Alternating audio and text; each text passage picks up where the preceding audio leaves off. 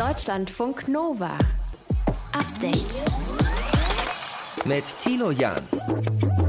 Puh, was für eine Debatte. Kann eine Mutter Kanzlerin werden, fragt sich die eine Seite im Netz mit Unterstützung einer großen deutschen Boulevardzeitung. Die andere Seite reagiert mit Hashtag halt die Fressebild und Unverständnis, wie 2021 es immer noch Thema sein kann, ob Frauen Job und Kinder vereinbaren können.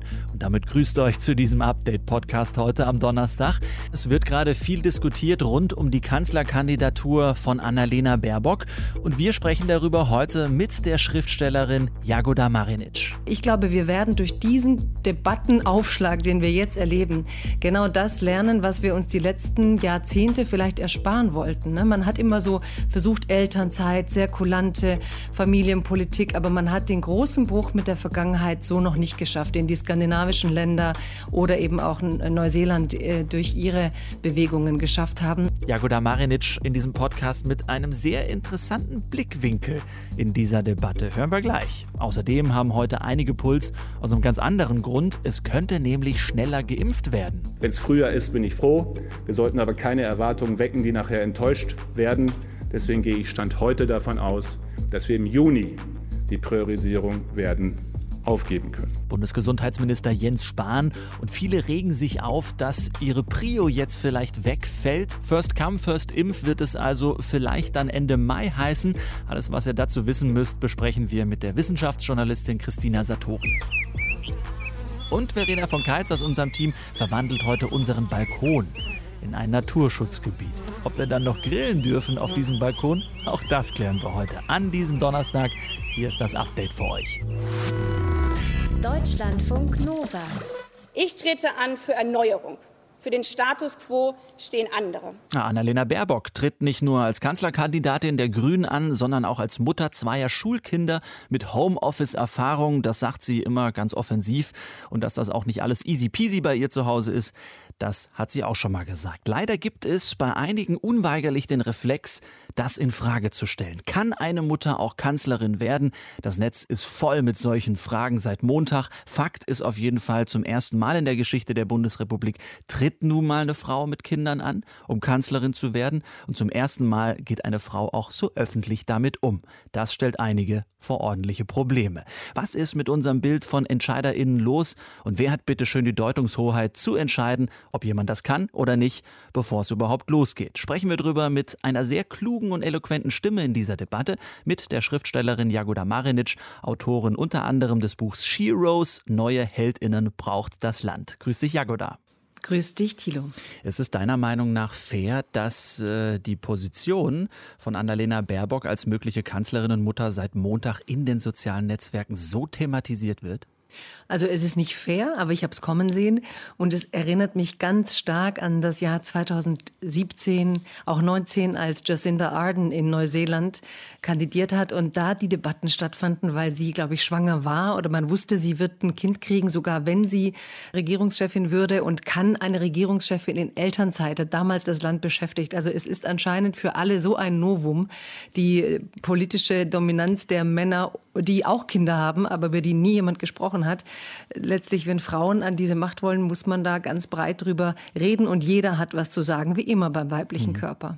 Mareis Kaiser äh, schreibt bei Twitter, warum wird gefragt, wie Annalena Baerbock die Vereinbarkeit wuppen kann? Warum wird nicht gefragt, wie und welche Strukturen wir verändern müssen, damit Mütter, die Bock haben, jeden Job der Welt zu machen, ihn auch machen können? Ja, warum wird das noch so in Frage gestellt, 21? Einfach weil wir noch nicht so weit sind? Absolut, wir sind noch nicht so weit. Und man kann auch nicht die männliche Dominanz des Patriarchats über Nacht wegschaffen. Wir hatten in den 80er Jahren noch nur 10 Prozent Frauen in den Parlamenten. Es war eine Republik der Männer. Und ich glaube, dass wir gerade wirklich einen ganz wichtigen Moment erleben in, in der Frauenbewegung, nämlich, dass eine Frau den Mut hat. Man muss dazu sagen, die meisten hätten doch wahrscheinlich gedacht, dass sie selbst sagt, das kann ich meinen Kindern nicht zumuten. Aber nein, da steht eine Frau, die sagt, ich kann, ich will ich gehe voran, ich traue es mir zu, ich riskiere das für die Partei und sie sagt explizit, es ist auch ein emanzipatorischer Moment. Es ist explizit ein Grund. Sie hat nicht Angst zu sagen, nö, es ist nicht, weil ich eine Frau bin, sondern sie sagt, auch weil ich eine Frau bin, mache ich das jetzt. Und ich glaube, es ist ein ganz großer Lernprozess für uns als ganze Gesellschaft und diese Debatten, gerade dass du jetzt sagst, das findet auf Twitter statt, mhm. ist ja genau das, was wir brauchen.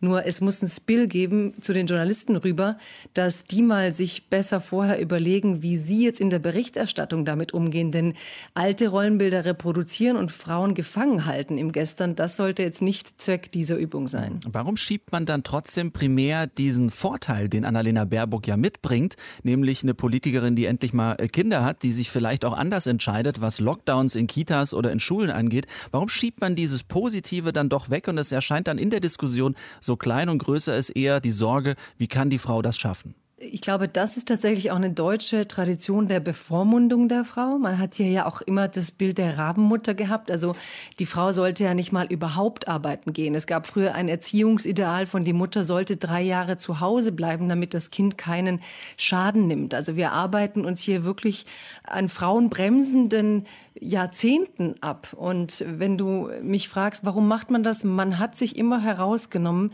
für Frauen zu bestimmen, was sie mit ihrem Körper tun. Kind, das gehörte der Frau, aber als wenn eine Frau Mutter war, dann gehörte irgendwie diese Frau der Gesellschaft und sie wollte bestimmen, was sie darf und nicht darf. Und bei Annalena Baerbock finde ich es ganz wichtig, dass wir aber auch wegkommen von der Idee, sie müsse jetzt bessere Familienpolitik betreiben. Also mhm. es wäre cool, wenn sie aus ihrer Erfahrung etwas mitbringt von der Care-Arbeit und sagt, das können wir so nicht mehr machen. Sie spielt diese Karte auch offensiv. Deswegen, wenn sie jetzt manchmal darauf angesprochen wird, dann ist das auch ihre Entscheidung gewesen. Nur wäre es gut, wenn man schnell von ihrer privaten Situation hin zur Sachpolitik geht geht. Und wenn sich niemand herausnehmen würde, über ihre Privatsituation urteilen zu wollen, im Hinblick auf die Fähigkeit, morgen Kanzlerin zu sein, mhm. wenn es soweit wäre. Wenn du sagst, dieses Narrativ der berufstätigen Frau mit Kindern ist in der Spitzenpolitik jetzt zum Beispiel anders als Neuseeland oder vielleicht können wir ja noch Dänemark oder Finnland dazu zählen, eine Neuheit in Deutschland. Wie schafft man dann aus dieser Neuheit, dass es, sagen wir mal, eine Gegebenheit wird? das, das ist das, was wir jetzt schaffen werden durch die Kandidatur, durch Rollenbilder. Also das, was Annalena Baerbock jetzt in den sechs Monaten, die kommen, leisten wird, ist äh, von bis zu den kleinsten Mädchen hinein, sie werden denken, wow, ich könnte ja auch mal Kanzlerin werden. Also uns fehlen Role Models. Ähm, natürlich war Angela Merkel da, aber Angela Merkel hat ja immer versucht, das Feministische so nach hinten zu drängen. So ein bisschen wie Barack Obama nicht vordergründig der schwarze Präsident sein wollte. Also ich bin immer der Präsident für alle. Und Annalena Baerbock sagt, nee, ich bin auch eine Feministin und ich komme aus der feministischsten Partei und diese Kandidatur ist auch eine für den Feminismus.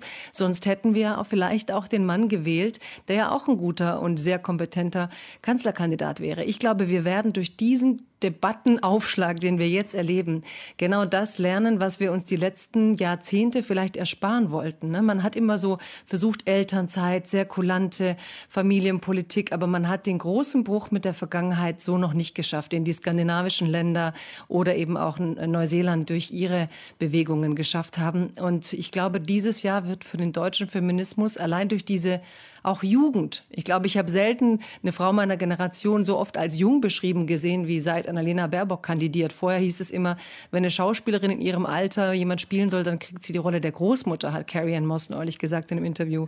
Das heißt, in der Politik sind wir plötzlich wieder fast Teenager, wenn wir kandidieren wollen mit 40. Ja, ja sind wir mal gespannt, äh, wie das weitergeht und aufgebrochen wird. Kann eine Mutter auch Kanzlerin sein? An dieser Debatte rund um Annalena Baerbock entlädt sich gerade einiges. Wir haben darüber gesprochen mit der Schriftstellerin Jagoda Jagoda Marinic. Jagoda, ganz lieben Dank. Äh, Sonntag ist äh, Jagoda Marinic übrigens zu Gast äh, bei uns in Dein Sonntag. Eine Stunde lang reinhören lohnt sich auf jeden Fall. Dankeschön für die Einladung. Deutschlandfunk Nova. Update. Genervt waren heute viele ja, vielleicht auch Bundesgesundheitsminister Jens Spahn genervt davon, dass aus der Bund-Länder-Schalte, einer internen Schalte, was nach außen gedrungen ist. Und wenn wir nicht mehr, mehr eine Schalte haben können, nicht mehr mehr eine, um irgendwas vorzubereiten, um was anschließend jeder Nebensatz, den man gemacht hat, irgendwo in irgendeinem Live-Ticker steht. Dann ist es halt auch schwer mit dem gemeinsamen was erarbeiten. Ja, diesmal wurde nicht getickert, dass äh, Spahn ein Duplo im Mund hat, sondern dass er in Aussicht gestellt hat, dass die Impfpriorisierung im Juni fällt, vielleicht sogar schon im Mai. Das war wohl der Nebensatz dann. Christina Satori, Wissenschaftsjournalistin, schauen wir näher drauf. Wer könnte denn jetzt geimpft werden? Aktuell sind wir ja, glaube ich, noch bei Prio 2 Gruppe. Genau, noch sind wir in der Prio-Gruppe 2. Da muss man sagen, zu den ersten Prio-Gruppen, da gehören ungefähr, grobe Schätzung, 23 Millionen Menschen. Und von denen sind schon ungefähr 16 Millionen mindestens einmal geimpft. Das hat der Chef der Kassenärzte, Andreas Gassen, gesagt. Und es sollen jetzt doch mehr Dosen kommen, als man noch vor einigen Wochen gedacht hat. Also in der nächsten Woche sollen allein über zwei Millionen Impfstoffdosen nur an die Hausarztpraxen geliefert werden. Das ist deutlich mehr als bisher erwartet. Und das liegt vor allen Dingen an BioNTech. Also die liefern liefern, während die anderen ja manchmal immer wieder Probleme haben. BioNTech liefert nämlich deutlich mehr als ursprünglich geplant. Und dann hat man beides. Man hat mehr Impfstoff, also richtig viel Impfstoff, und man hat dann mit den HausärztInnen und auch mehr Ärztinnen, die impfen können. Das heißt, es könnte sein, dass bald schon alle Menschen, die ein höheres Risiko haben, durch Corona schwer krank zu werden, mhm. dass die bald alle geimpft sind. Also Menschen über 60 mit Herz, Lungen, Nierenkrankheiten, mit Demenz oder Diabetes und so weiter. Und dann auch die Menschen, die durch ihren Beruf ein höheres Risiko haben. Erziehende, Lehrerinnen, Polizisten und so weiter. Von denen gehören einige schon in die dritte Prio-Gruppe und mit der könnte man denn im Mai durch sein, so die mhm. Hoffnung. Jedenfalls mit einer Impfung und dann geht's weiter. Und ne? dann wären alle anderen dran oder was kommt dann? Ja, wenn die dritte Priorisierungsgruppe durch ist, dann könnte man sagen, okay, die, die jetzt übrig bleiben, die haben alle ungefähr ein gleich großes Risiko. Also ob jetzt ein 20-Jähriger oder ein 30-Jähriger oder eine 40-Jährige zuerst geimpft wird, das ist eigentlich egal, denn jetzt vorausgesetzt, sie sind alle gesund, die haben dann alle ein ähnliches Risiko für einen schweren Verlauf von Covid-19. Übrigens ein recht geringes Risiko. Und auch bezüglich Long-Covid, das sind diese Beschwerden, die man nach einer Covid-19-Erkrankung haben kann, da kann bisher keiner sagen, ob jemand mit 20, 30 oder 40 Jahren ein höheres oder ein niedrigeres Risiko hat. Also auch dafür benötigt man dann keine festgelegte Reihenfolge mehr, weil die alle ein mehr oder weniger gleich großes Risiko haben. Kann man denn äh, jetzt schon sagen, wann dann wirklich alle geimpft sein könnten? Also wenn das wirklich so klappt mit der Impfstofflieferung, wie es jetzt aussieht, dann hätten wohl tatsächlich bis Ende des Sommers in Deutschland alle Erwachsenen die Möglichkeit gehabt, sich impfen zu lassen. Die meisten wohl auch zweimal. Falls nicht noch irgend so ein Lieferproblem auftritt, ne, irgendeine Fabrik kaputt geht oder so, man weiß es ja nicht, ist ja alles mhm. möglich. Für Kinder ist jetzt noch kein Impfstoff zugelassen. Da laufen aber jetzt schon Studien und die bisherigen Ergebnisse, was da gemeldet wurde, sehen auch gut aus. Das könnte sogar sein, dass es eben auch für Kinder einen Impfstoff geben wird bis zum Ende des Jahres. Aber das ist jetzt mal eine grobe Schätzung von mir. Wäre mal schön, wenn für Kinder überhaupt was gibt in dieser Pandemie. Denn die sind ja leider nur die Leidtragenden. Ich glaube, es ist bislang nur ein Impfstoff äh, für ab 16-Jährige zugelassen. Jetzt sind wir aber noch nicht so weit. Viele 70-Jährige sind ja noch nicht mal geimpft. Deswegen wird ja auch eben noch priorisiert. Aber inzwischen sagen auch vier mhm. Bundesländer, wir geben AstraZeneca frei. Damit kann sich dann jeder impfen lassen, der möchte, egal wie alt alt, egal welche Prio-Gruppe. Was soll das? Ja, also in diesen Bundesländern, die es machen, das sind Sachsen, Bayern, Mecklenburg-Vorpommern und Berlin, da sagen die jeweiligen ähm, zuständigen Gesundheitsminister und Ministerinnen, bei uns bleibt sonst zu viel Astra liegen, also AstraZeneca-Impfstoff, weil eben viele Menschen aus der Prio-Gruppe 2 sie wollen sich nicht damit impfen lassen. Mhm. Und ehe wir das jetzt hier rumliegen lassen und vergammeln lassen, dann geben wir das frei. Das haben die so beschlossen. In anderen Bundesländern ist das nicht so. Also in Hamburg oder in Brandenburg zum Beispiel, da hat man sich explizit hingestellt und gesagt, bei uns bleibt auch kein AstraZeneca-Impfstoff übrig. Bei uns geht das alles gut weg. Da gibt es noch genug Bedarf aus der Prio-Gruppe 2, also den ähm, über, über 60-Jährigen. Und deswegen wird hier weiter priorisiert. Die, die am schwersten betroffen sind von Covid-19, die kommen zuerst dran. Aber eigentlich soll doch AstraZeneca nur an die über 60-Jährigen äh, verimpft werden. Geht das denn jetzt, diese Freigabe an Jüngere überhaupt? Also nur, das ist eine ganz wichtige Bedingung, wenn der oder die Impfwillige vorher ausführlich vom Arzt über die möglichen Risiken der Impfung aufgeklärt wurde. Diese Hirnvenenthrombose, das ist ja diese sehr, sehr seltene gefährliche Nebenwirkung, die da auftreten kann, die tritt ungefähr dreimal auf pro eine Million Impfungen. Also das ist ungefähr so riskant, durchschnittlich gesehen, wie vier Tage Skifahren. Also wenn eine Million Menschen vier Tage Skifahren, dann kommt es ebenfalls zu drei Todesfällen. Und so ist das bei AstraZeneca. Andererseits muss, also sehr gering, ne? Mhm. Andererseits muss man sagen, das Risiko für jemanden, der 20 ist, durch Covid-19 schwerkrank zu werden, ist auch sehr gering.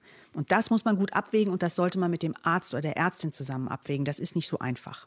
Übrigens, das vielleicht eine wichtige Anmerkung noch, falls es dann zu einer gefährlichen Nebenwirkung kommen sollte, dann haftet das jeweilige Bundesland. Also bloß weil man dann nach dem Aufklärungsgespräch zustimmt, ich bin gut aufgeklärt worden, ich möchte das trotzdem, man hat trotzdem diese Absicherung. Hm, das ist also die rechtliche Komponente da drin.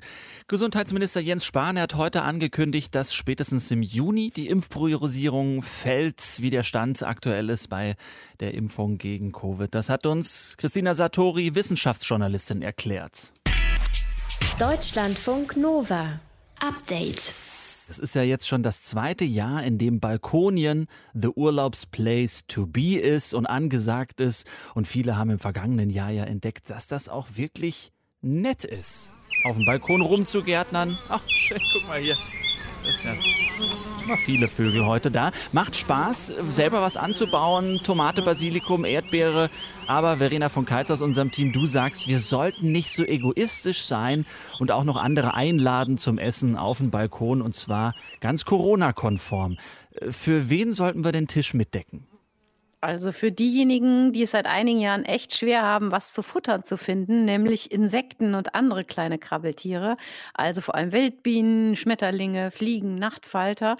Und äh, ein kleiner Balkon mit ein paar duftenden Blütenpflanzen, der kann die ganz schnell anlocken und kann die dann gut mit Nahrung versorgen. Du darfst dir da eben nicht so was hinstellen, was aber sozusagen äh, für Menschen jenseits der 60 auch nicht so gefährlich ist. Geranien oder Petunien sich auf den Balkon zu stellen, da ist die Gefahr, glaube ich, wirklich nicht so groß. Aber viel was von, von dem, was man im Gartencenter kaufen kann oder in der Gärtnerei, was schön bunt und auffällig ist, das ist für Insekten tatsächlich eher sowas wie eine Wüste. Weil die keinen Nektar haben oder warum? Ja, genau. Also viele Balkonblumen sind auf Optik gezüchtet und Insekten, die Blüten besuchen, die brauchen ja Nektar und Pollen. Und gerade Blumen mit den sogenannten gefüllten Blüten, die also komplett voll sind mit so Blütenblättern, ganz buschig, ganz schön, wie Dahlien auch zum Beispiel, die sind so gezüchtet, dass die Staubgefäße, die den Pollen produzieren, eben zu Blütenblättern umgewandelt sind. Sieht schön aus, aber bietet Insekten nichts. Das sagt auch Maja Rottleb. Sie ist Gartenexpertin beim Naturschutzbund Deutschland. Besser sind ungefüllte Blüten. Die haben so einen richtigen Blütenteller. Da können die Insekten drauf landen, kriegen Nektar und Pollen und sind dann satt und glücklich und ziehen wieder von dann. Und wenn wir vor solchen Pflanzen einiges anbauen oder anlegen, dann können wir uns unser richtig kleines Naturschutzgebiet mhm. auf dem Balkon anlegen. Und in welche Abteilung muss ich da gehen äh, oder bei Click and Collect bestellen? Insektenpflanzen? wie, wie ist das gelabelt? Also du kannst tatsächlich inzwischen kriegst du überall diese Saatmischungen, ne, auch im Drogeriemarkt und im Bioladen. Die heißen dann Bienenschmaus oder Insektenbuffet zum Beispiel mit Samen von einheimischen Pflanzen. Da ist dann sowas drin wie Borretsch, Fazelien, Kornblumen, Dill, Sonnenblumen oder verschiedene Kleearten. Maja Rottleb vom NABU hat mir den Tipp gegeben, weil ja im Moment Gartencenter und Baumärkte geschlossen sind, wo man auch gucken könnte, einfach Küchenkräuter zu kaufen und blühen zu lassen. Also sowas wie Majoran, Rosmarin, Thymian, aber auch Schnittlauch und Pfefferminze. Wenn die blühen, dann ist da auch jede Menge los und es duftet natürlich auch prima. Ja, da haben wir selbst natürlich auch was von diesen Kräutern. Worauf muss ich noch achten bei äh, meinem kleinen Mini-Naturschutzgebiet? Also gut ist natürlich, wenn du das nicht nur im Mai und im Juni hast, sondern dass du deinen Balkon am besten vom Frühjahr bis zum Herbst blühen lassen kannst mit blühenden Pflanzen.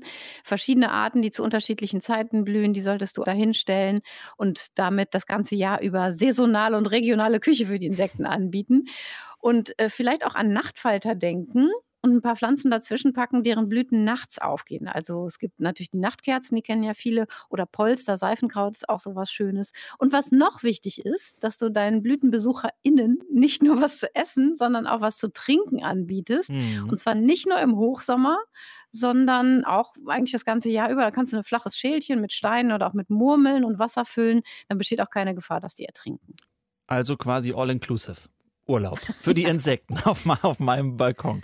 So, was ist, wenn ich jetzt ein Naturschutzgebiet habe, da das so eingerichtet, wie du gesagt hast, darf ich dann noch grillen? Dort auf meinem ja, Balkon. Tilo, du darfst noch grillen. Du musst nur vielleicht ein bisschen gucken, wo du den Grill hinstellst, mhm. falls du den Insekten all-inclusive auf deinem Balkon nicht nur Kost, sondern auch Logis anbietest, meint Naturgartenexpertin Maya Rottleb. Wenn man eine Nisthilfe hat, sowas wie ein Insektenhotel oder einen Vogelnistkasten, da sollte man dann nicht in der Nähe grillen. Das ist ja logisch, weil man sie dann stört und auch ähm, der Rauch stört. Aber wenn man sowas nicht auf dem Balkon hat, sondern nur Pflanzen, dann ist das schon okay. Es kann dann sein, dass sie in dem Moment, wo du da rumgrillst, nicht gerade da sind, aber danach kommen sie wieder. Ja, aber dann in dem Moment, wo ich da rumgrill, fliegen sie alle in meine Wohnung rein. Vielleicht. Wer weiß, Ausweichmanöver. Ja, ja das, das, kann natürlich, also eigentlich fliegen die, die Insekten nicht unbedingt in deine Wohnung. Das sagt auch Maya Rottleb, außer wenn sich eine Wildbiene wirklich mal aus Versehen ein bisschen vertut. Sie könnten eventuell in die Wohnung reinkommen, wenn man die Blumenkästen direkt am Fenster hat. Aber bei mir ist das noch nie passiert. Ich habe im Sommer auch immer Pflanzen auf dem Fensterbrett. Dann hilft man ihnen einfach wieder raus. Aber wie gesagt, eigentlich passiert das nicht, denn die Insekten interessieren sich ja für die Pflanzen und nicht für deine Küche. Ja, das soll auch so bleiben. Insektenbuffet auf dem Balkon mit den richtigen Pflanzen wird's also was und kann in der Tat dann ein schönes Naturschutzgebiet werden. Deutschlandfunk Nova. Update. Kein Staat kann die Klimakrise alleine lösen, hat US-Präsident Joe Biden heute gesagt. No nation can solve this crisis on our own, as I know you all fully understand. All of us, all of us, and particularly those of us who represent the world's largest economies, we have to step up. Wir alle, vor allem die Länder, die die größten Volkswirtschaften repräsentieren, müssen uns jetzt anstrengen, sagt er da. Seit heute läuft ein virtueller Klimagipfel, zu dem der US-Präsident eingeladen hat. Anne Zuber aus unserer Nachrichtenredaktion hat den für uns im Blick. Da hat Biden auch direkt mal sein neues Klimaziel vorgestellt und das ist ziemlich ehrgeizig. Ja, das kann man tatsächlich so sagen. Bis zum Jahr 2030 wollen die USA ihren Ausstoß von Treibhausgasen halbieren im Vergleich zu 2005. Zum Vergleich mal, US-Präsident Barack Obama hatte das Ziel formuliert, bis 2025 sollten die Treibhausgase um mindestens 26 Prozent runtergehen. Dann unter Donald Trump lag das Ganze erstmal auf Eis. Der hat die Klimaziele ignoriert, ist ja auch aus dem Pariser Klimaschutzabkommen ausgetreten. Und Biden ist dann am ersten Tag seiner Amtszeit wieder eingetreten. Jetzt ist so eine Zielsetzung natürlich das eine, das aber auch zu erreichen ist nochmal was ganz anderes. Reality Check, ist das realistisch? Also Klimaschützende sagen, es ist auf jeden Fall wichtig, sich solche ehrgeizigen Ziele zu setzen. Und ja, man kann das schaffen. Vor allem im Energie- und Transportsektor müssen die USA dafür aber komplett umdenken. Mehr auf erneuerbare Energien setzen, weniger auf Kohle und Öl. Denn die USA sind nach China der zweitgrößte Verursacher von CO2-Emissionen. Biden hat heute nochmal erklärt, wie sehr Wirtschaft und Klima seiner Meinung nach zusammenhängen und dass Klimaschutzmaßnahmen auch Chancen für die Wirtschaft bieten, dass zum Beispiel durch die Energiewende oder auch durch Infrastrukturmaßnahmen Millionen gut bezahlter Jobs entstehen könnten. Biden hat es gesagt, die Klimakrise kann kein Land alleine lösen. 40 Staats- und Regierungschefs beteiligen sich jetzt nun mal an diesem Online-Gipfel. Was kann da insgesamt bei rumkommen? Also rein formal im Prinzip gar nichts. Der nächste große Klimagipfel, bei dem es ganz konkret um die Ziele zur Umsetzung des Pariser Klimaabkommens geht, ist im November in Glasgow. Trotzdem versprechen sich Expertinnen und Experten eine Art Aufbruchstimmung von diesem Gipfel jetzt. Alleine die Teilnehmerliste ist schon positiv, weil China und Russland dabei sind. Beide, Chinas Staatschef Xi Jinping und Russlands Präsident Wladimir Putin, haben zwar heute keine neuen Ziele formuliert, aber zumindest Xi Jinping hat versprochen, mit der internationalen Gemeinschaft und mit den USA USA zusammenzuarbeiten, um das Pariser Klimaabkommen zu erfüllen. Und Beobachterinnen und Beobachter hoffen auch, dass das neue Ziel der USA vor allem China als größten CO2-Verursacher unter Druck setzen mhm. könnte. Wie sieht es mit den anderen Staaten aus? Äh, da sind manche heute oder auch im Vorfeld des Gipfels tatsächlich schon konkret geworden. Japan, Kanada und Großbritannien haben sich neue Ziele gesetzt. Die EU ist auch vertreten beim Gipfel, hat auch kurz vor dem Gipfel nochmal ein neues Klimaziel rausgegeben. Sie will bis 2030 den Ausstoß der Treibhausgase im Vergleich zu 1990 um 55 Prozent senken. Also das ist nochmal ehrgeiziger als das neue US-Klimaziel. Und die anderen Staaten müssen dann spätestens, äh, wie du gesagt hast, im November nachziehen? Richtig, also bis zum UNO-Klimagipfel in Glasgow. Die Vertragsstaaten hatten ja 2015 im Pariser Klimaabkommen beschlossen, die Erderwärmung auf deutlich unter 2 Grad Celsius im Vergleich zur vorindustriellen Zeit zu begrenzen, wenn möglich sogar auf 1,5 Grad. Und laut Klimaabkommen müssen die Staaten dafür ihre Klimaziele alle fünf Jahre nachbessern. Nächster Termin ist eben Glasgow im November. Rund 40 Staaten haben die USA heute und morgen zu einem virtuellen Klimagipfel eingeladen. Expertinnen und Experten hoffen, auf eine Art Aufbruchstimmung beim Thema Klimaschutz. Informationen und Einzelheiten waren das von Anne Zuber aus unserer Nachrichtenredaktion. Deutschlandfunk Nova. Update. Ja, vielleicht habt ihr das mitbekommen. Vor der Insel Bali liegt vermutlich ein U-Boot auf dem Meeresgrund mit 53 Menschen an Bord. Diese dramatische Nachricht gibt es diese Woche aus Indonesien. Das U-Boot soll bei einer militärischen Übung verunglückt sein. Mehrere Marineschiffe versuchen jetzt herauszufinden, wo genau das Schiff gesunken ist. Momentan läuft die Suche auf Hochtouren. Ob die Menschen, die in dem U-Boot sind, dann gerettet werden können, ist derzeit noch unklar. Wie man bei U-Boot-Rettung überhaupt vorgeht, das bespreche ich mit Manfred Krabinski. Er ist Fregattenkapitän und U-Boot-Sicherheitsoffizier bei der deutschen Marine. Herr Krabinski, wie kann ein U-Boot überhaupt verunglücken? Fangen wir damit mal an, sodass es nicht mehr von selbst an die Oberfläche kommen kann. Na ja, gut, wenn das U-Boot nicht mal an die Oberfläche kommt, haben wir ja einen Fall, dass der Auftrieb, den das Boot erzeugen kann, durch das Ausblasen der Tauchzellen, also jedes U-Boot hat Tauchzellen, in die ich dann Druckluft einblase. Ich bin natürlich mit der, mit der Luft, die mir zur Verfügung steht, in der Lage, einen bestimmten Auftrieb zu erzeugen. Und wenn mir das nicht mehr gelingt, weil das Boot zu schwer geworden ist, durch was auch immer, vermutlich Wassereinbruch oder ähnliches, dann kriegt das Boot nicht mehr in die Wasseroberfläche. Bei so einer Bergung, wie geht man dann genau vor? Also muss man das U-Boot aus dem Meer dann so schnell wie möglich hochziehen? Macht man äh, das oder guckt man, dass die Menschen da drin erstmal das verunglückte U-Boot verlassen können? Genau, also wenn wir jetzt von der Rettung ausgehen, ist natürlich das oberste Ziel Rettung der Besatzung. Hm. Also die Bergung des Bootes an sich die steht da nicht im Vordergrund. Also es ist die Rettung der Besatzung steht im Vordergrund. Entweder Abbergen der Besatzung aus dem auf Grund liegenden U-Boot oder Abbergen der Besatzung von der Wasseroberfläche, wenn sie aus eigener Kraft das Boot verlassen hat. Und dieses Abbergen, von dem Sie da sprechen, läuft das dann so, dass man für jedes Besatzungsmitglied im Endeffekt dann eine Sauerstoffflasche hat, damit die von A nach B kommt?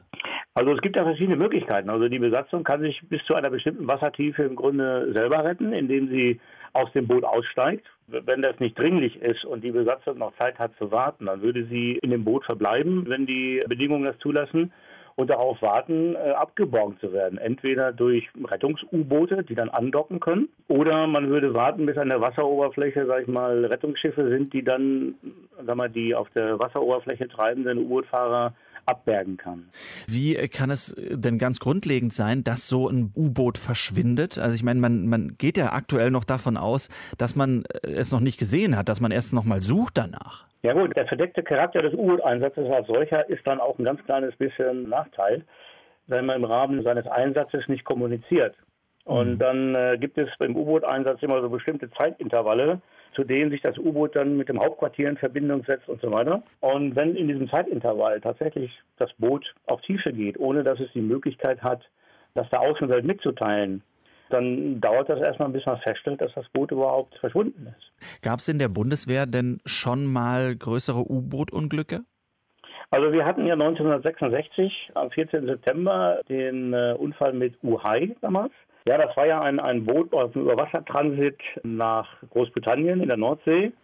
Und das war ein modernisiertes äh, sagen wir, zweites Weltkrieg-U-Boot, was man dann nochmal dem Stand der Technik der 50er Jahre und 60er Jahre angepasst hatte. Mhm. Und im schweren Sturm, in schwerer See, kam es halt zu einer unglücklichen Verkettung von, sag ich mal, technischen Defekten und Fehlinterpretationen durch die Besatzung. Dadurch wurden im Grunde genommen relativ kleine Ursachen in der Kette sag ich mal, nachher so schlimm, so wirksam, dass es zum Totalverlust des Bootes führte, mhm. mit eben halt nur einem Überlebenden. So, und aus dieser Erfahrung heraus hat man die Ausbildung angepasst, hat die Prüfverfahren für die Besatzung angepasst und hat auch die Komplexität der Ausbildung nochmal überarbeitet. Und nach diesen Grundzügen arbeiten wir im Grunde genommen heute noch. Mhm. So, jetzt hoffen wir mal, dass es bald gute Nachrichten äh, gibt. Vor der Insel Bali liegt vermutlich ein U-Boot auf dem Meeresgrund mit 53 Menschen an Bord. Wie man bei einer Bergung vorgeht, das habe ich besprochen mit Manfred Grabinski. Er ist Fregattenkapitän und U-Boot-Sicherheitsoffizier bei der deutschen Marine. Ganz lieben Dank, Herr Grabinski. Ja, gerne. Deutschlandfunk Nova. Update. Heute Abend 2015 läuft der Kroatien-Krimi im ersten, Dr. Baloo im ZDF, der große Fake, die Story rund um den Wirecard-Skandal bei RTL und Navy CSI auf Sat 1. Was, wenn man all das nicht mag? und nutzt.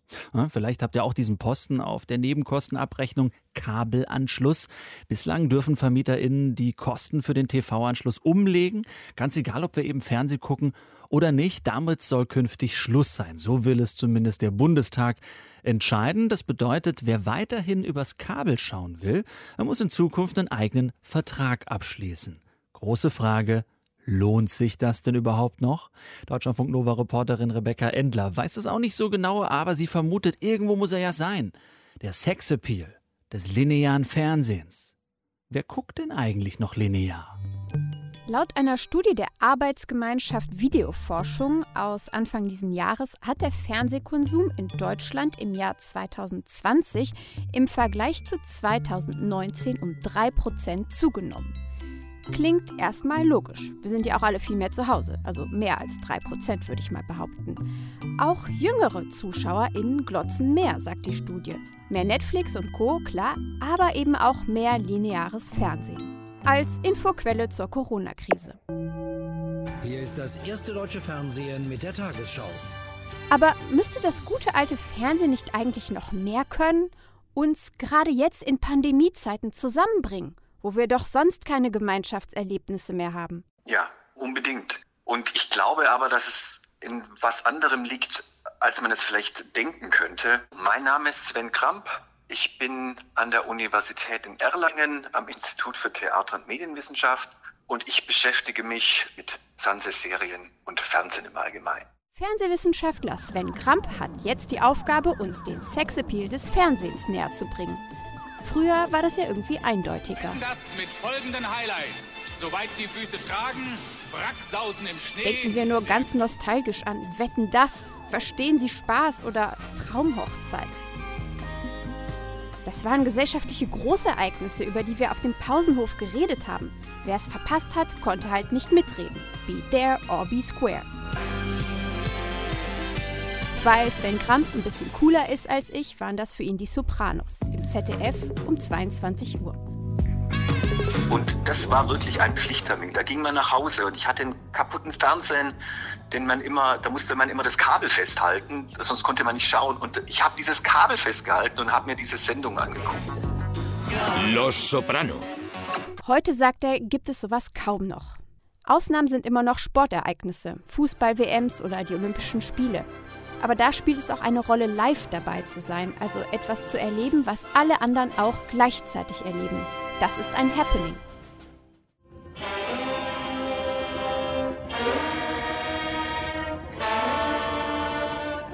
Sonntag, 22.15 Uhr, ganz Twitter guckt gemeinsam Tatort.